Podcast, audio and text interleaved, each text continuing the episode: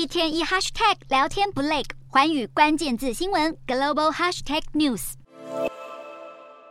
全球通膨笼罩，但奢侈品市场依旧相当繁荣，显示高端消费者的口袋真的深不见底。值得注意的是，奢侈品市场正逐渐年轻化。根据波士顿顾问公司分析，越来越多年轻人踏入奢侈品市场，Z 世代和千禧世代的消费贡献更是首次超越 X 世代和战后婴儿潮世代。然而，不分年龄的是，超过半数的消费者对于奢侈品牌的网络购物体验十分不满意。随着消费市场 M 型化，部分品牌也开始选边站。其中，快时尚大牌 Zara 决定涨价，往精品端靠拢，没想到却卖得更好。想到这一招的重要决策者，就是接班一年多的马尔塔。玛塔是英德斯创办人的小女儿，她透过重新定义 Zara 的定位，推出高级服饰支线，更直接将店面开到精品一级战区——法国巴黎香榭丽舍大道，扭转人们对于 Zara 的品牌形象，再透过涨价拉开过往竞争对手的差距，进而让英德斯六月公布的第一季财报，不但营收较去年同期成长超过一成，净利更飙升百分之五十四，再次缴出漂亮成绩单。